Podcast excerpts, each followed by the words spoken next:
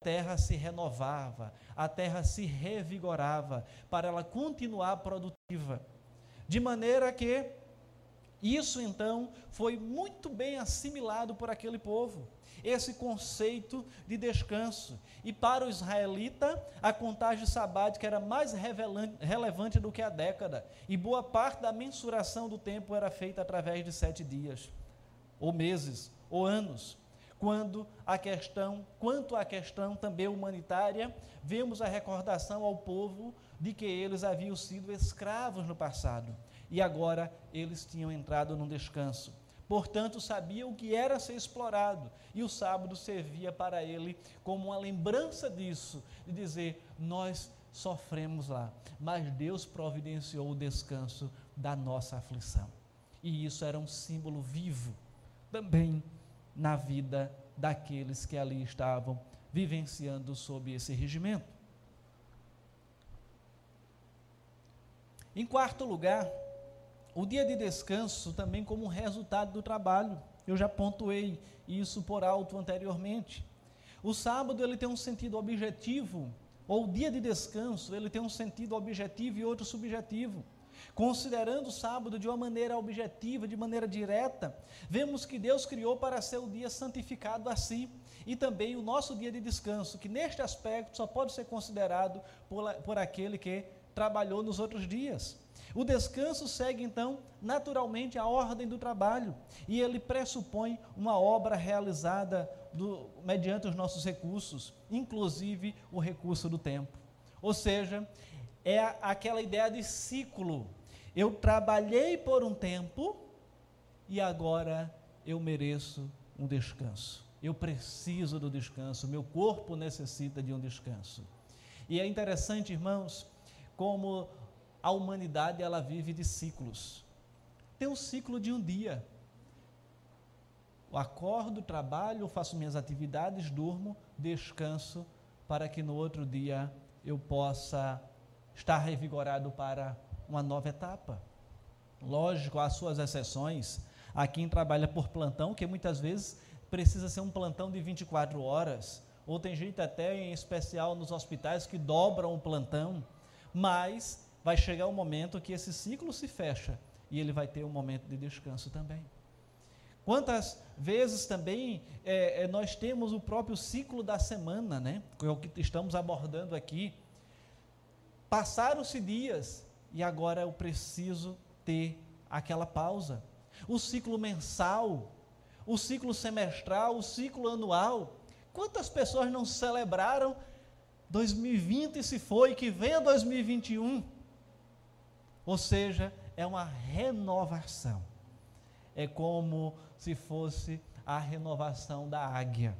A águia, quando ela está por volta dos seus, se não me falha a memória, 40 anos, ela tem o ciclo da renovação, onde ela se isola por um tempo e ali, já com suas penas feiosas, seu bico torto, suas unhas que não conseguem mais agarrar nada, ela chega ali e começa ainda com o seu bico tirar todas as suas penas. E ela fica despida. Depois as penas se renovam. Ainda ela bate com o seu bico numa pedra, aquele bico cai e ele se renova com o novo. As suas garras também, com o bico agora renovado, consegue retirar uma por uma e elas se renovam. E agora, depois da renovação, ela está pronta para o novo ciclo da vida, para viver mais 40 anos. Quem nos dera fôssemos assim também. Pode até não ser fisicamente, irmãos, mas mentalmente nós podemos nos renovar a cada dia, a cada semana, a cada ano, a cada década, a cada ciclo nós precisamos nos renovar e viver de maneira que agrade ao Senhor. E assim, irmãos, somos desafiados a glorificar o Senhor com este dia e a fazer o máximo de esforço para executar um trabalho que lhe permita usufruir do dia do Senhor de maneira solene. É necessário ainda entender que há situações em que a, a pessoa desenvolve um trabalho em que ela trabalha no domingo, mas ela vai folgar num dia da semana. E é, então ela se utilizar desse trabalho ou desse dia de, de descanso para fazer obras que glorifiquem ao Senhor. Não que apenas venha beneficiá-la, mas que possa fazer algo que glorifique ao Senhor nosso Deus. E se esforçar para que orar, pedir a Deus que dê condição dela usufruir de maneira solene do dia do Senhor. E mesmo aqueles que trabalham pela CLT têm direito a uma folga no mês, no domingo.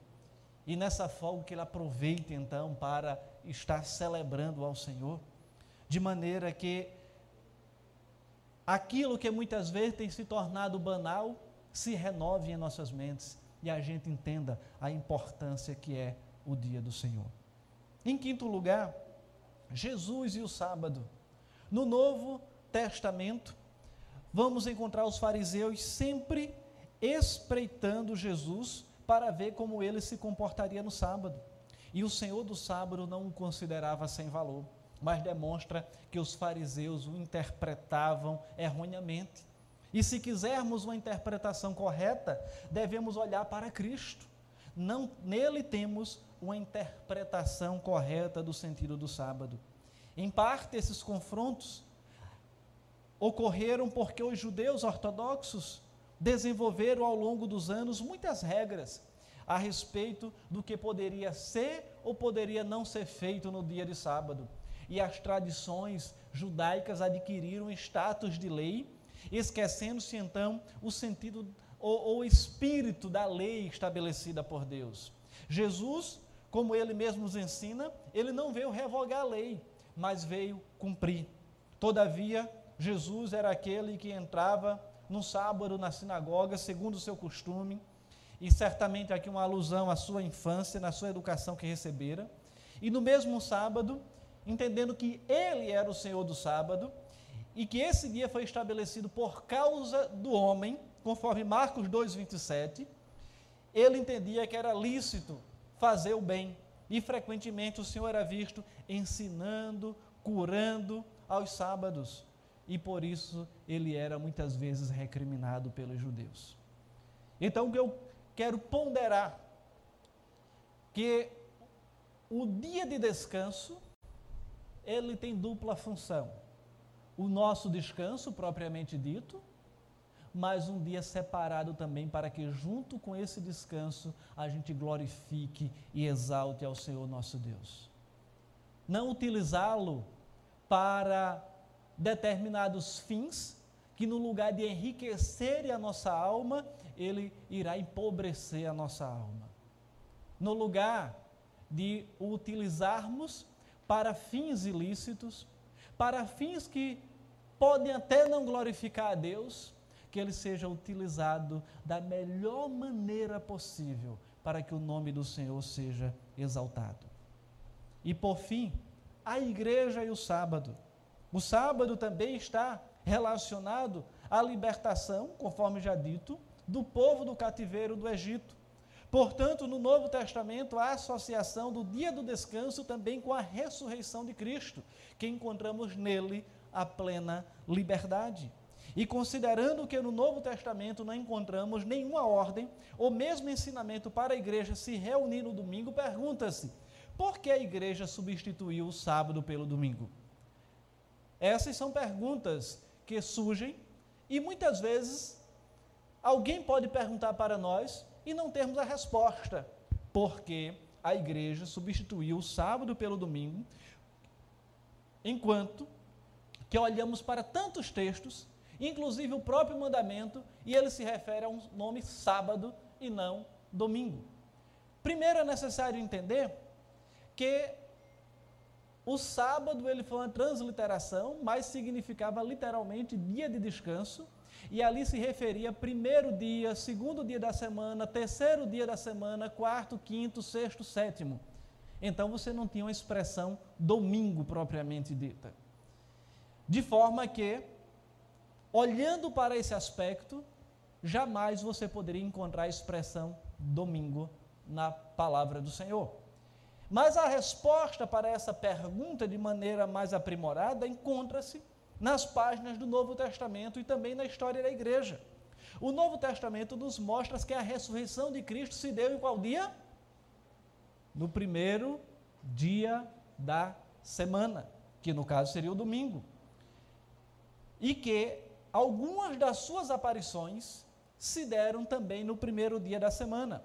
Marcos 16, capítulo 16, versículo 2 e versículo 9. João, Evangelho de João, capítulo 20, versículo 1, 19 e 26. Dentre outros textos. A igreja do Novo Testamento, ela era primordialmente, também vale destacar, composta por judeus, os quais jamais eles mudariam a guarda do sábado, que era um sinal da aliança feita entre Deus e o povo, pelo domingo, se não tivesse um motivo bastante consistente e ainda mais, se não estivessem convictos da aprovação divina. E mesmo as igrejas estando sempre com um grande número de judeus, não encontramos no Novo Testamento qualquer discussão ou mesmo menção de problemas relacionados à substituição do sábado pelo domingo. Vamos encontrar discussões com relação à circuncisão mas não vamos encontrar discussão com relação à adoração, se era no sábado ou se era no domingo. E a igreja, então, ela se reunia no domingo. E assim, motivo plausível para essa mudança é a certeza, a primeira, é de que Cristo ressuscitou no primeiro dia da semana. E passou-se então a igreja, os cristãos, aos poucos, a se reunirem em casas nesse dia. E mais tarde, já no final do primeiro século, narrando a visão que teve do Senhor, João diz que o recebeu no dia do Senhor. Apocalipse 1:10, quando João recebe a visão do Apocalipse, ele recebe no primeiro dia da semana, o dia em que a igreja reservava para o culto. Um documento que atesta a antiguidade da guarda do domingo é um documento chamado Didaquê, ele escrito por volta do ano 120 depois de Cristo. Era um documento anônimo e que usa a mesma linguagem de João, mencionando a reunião da igreja reunindo-se no dia do Senhor, partir o pão e dar graças. É um documento escrito também pelo historiador da igreja no ano é, que viveu de 100 a 167 depois de Cristo, e por volta do ano 150, ele escreveu o seguinte: No dia que se chama Sol, domingo, celebra-se uma reunião de todos os que moram nas cidades e nos campos, e aí se leem enquanto o tempo permite, as memórias dos apóstolos ou os escritos dos profetas. Isso é um historiador chamando, chamado Justino, que registrou isso na história. E explicando o motivo por que a igreja se reunia no domingo, Justino diz: Celebramos essa reunião geral no dia do sol, porque foi o primeiro dia em que Deus, transformando as trevas em matéria, fez o mundo, e também o dia em que Jesus Cristo, nosso Senhor, ressuscitou dos mortos. Aliado à adoção do domingo como sendo o sábado cristão, ainda devem ser observados alguns pontos. Conforme já dito e agora repetido, Jesus apareceu aos discípulos no domingo. Ele enviou seu Espírito nesse dia, quando o Espírito Santo veio à igreja, foi no primeiro dia da semana. Foi no primeiro dia da semana, após a pregação sobre a ressurreição, que foi celebrado o batismo de 3 mil pessoas por Pedro, no mesmo episódio. E a igreja também passou a se reunir aos domingos continuadamente, conforme Atos 20, 1 Coríntios 16, dentre outros textos. E já dito e também repetido agora, a revelação de Jesus a João na ilha de Pátimos ocorreu no primeiro dia da semana. Os símbolos também de Westminster, que temos estudado né, aqui em um momento ou outro, que são os chamados símbolos de fé da igreja presbiteriana. Diz o que? A Confissão de Fé de Westminster, lá de 1647, diz que desde o primeiro, o princípio do mundo, até a ressurreição de Cristo, esse dia, sábado, foi o último dia da semana, o dia de descanso. E desde a ressurreição de Cristo foi mudado para o primeiro dia da semana, dia que na Escritura é chamado Dia do Senhor e que há de continuar até o fim do mundo como sábado cristão. E prossegue dizendo: Os chefes das famílias e superiores devem guardar o dia de descanso, bem como fazer com que seja observado por todos que estão sob o seu cuidado. E também, por fim, diz: como o dia do descanso é santificado e abençoado por Deus, a obediência a esse mandamento se constitui no meio de bênção para nós. A obediência a esse mandamento se constitui no meio de bênção para nós. Muitas vezes nós nos utilizamos desse dia, achando que vamos prosperar em demasia. Mas, guardadas as devidas circunstâncias, o que é que eu quero dizer com guardadas as devidas circunstâncias? Há determinados tipos de profissão que você tem que exercer o seu trabalho no domingo mas, guardada também as devidas proporções, devemos lutar para não banalizar esse domingo, para não deixarmos de participar ou de honrar esse dia por qualquer coisa. Devemos lutar para ser um dia de celebração, um dia de exaltação, um dia de reconhecimento, que esse descanso em que hoje podemos dele usufruir é uma pequena amostra do que desfrutaremos na eternidade. Quantas vezes nós estamos aqui, até o presbítero Davidson mesmo menciona, que parece que já estava ali desfrutando do pedacinho do céu quando está cantando determinada canção. Irmãos, a depender da nossa compreensão do dia do Senhor e da prática que temos deste mandamento, Todo domingo precisa trazer essa sensação, essa sensação de que já estamos ali tendo uma amostra grátis, antecipada do que vamos vivenciar lá no céu. Então é esse sentimento que deve brotar de cumprir o mandamento não como um fardo, não como um peso, mas com alegria dizer, porque é o dia que eu estou celebrando ao Senhor nosso Deus. É de você começar a segunda, terça, quarta, quinta, sexta, sábado, ansioso no bom sentido para que chegue o domingo e dizer: esse é o domingo de celebração. É o domingo que eu vou exaltar o meu Deus. É ter o prazer de estar aqui. E de, e de surgir qualquer outro compromisso, você dizer: Eu não vou, porque o meu prazer é estar na casa do Senhor. É dele ser um dia insubstituível. É de ser um dia agradabilíssimo, de não ter outra coisa melhor a fazer do que celebrar o nome do Senhor. E nós precisamos ter essa compreensão, porque se desfrutarmos um pouco disso aqui, isso nos a, isso alentará a nossa alma, estimulará a nossa alma para vivermos a semana seguinte e semana após semana no anseio de entrar para o descanso eterno. Que o Senhor então nos ajude a cumprir este mandamento, fazendo um paralelismo ou analogia.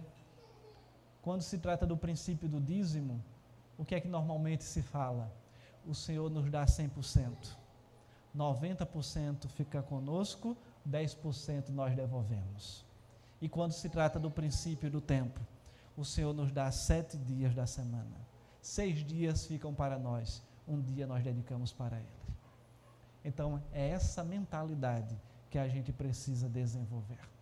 Que o Senhor então nos ajude e continue sendo gracioso para conosco. Oremos.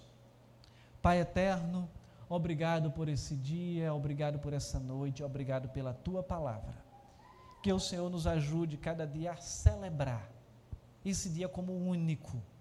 A, a, que o Senhor dê a cada um de nós o um entendimento, que o Senhor dê a compreensão apropriada e, como consequência disso, possamos, possamos receber as bênçãos que o Senhor tem para nós pela guarda do dia do Senhor.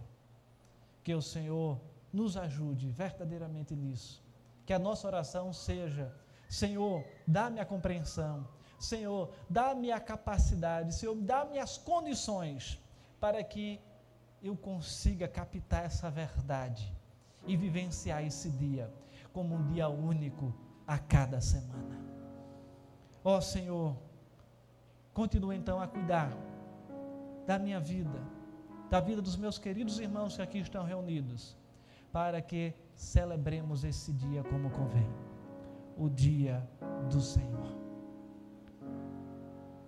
Sabemos, ó Pai, que essa pandemia também tem impedido de celebrarmos uma grande celebração com todos aqui, mas que o Senhor continue dando graça para que em breve estejamos todos reunidos, glorificando o Teu nome, em festa, te exaltando, te cultuando neste dia, porque é o dia do Senhor. Então, que o Senhor tenha misericórdia de nós, continue nos livrando de todo mal e nos guiando para cumprirmos não só este mandamento, mas todos os demais. Que nos, nos esforcemos, o Senhor nos dê a graça de nos aproximarmos o máximo possível do cumprimento desses preceitos. Em o nome de Jesus. Amém.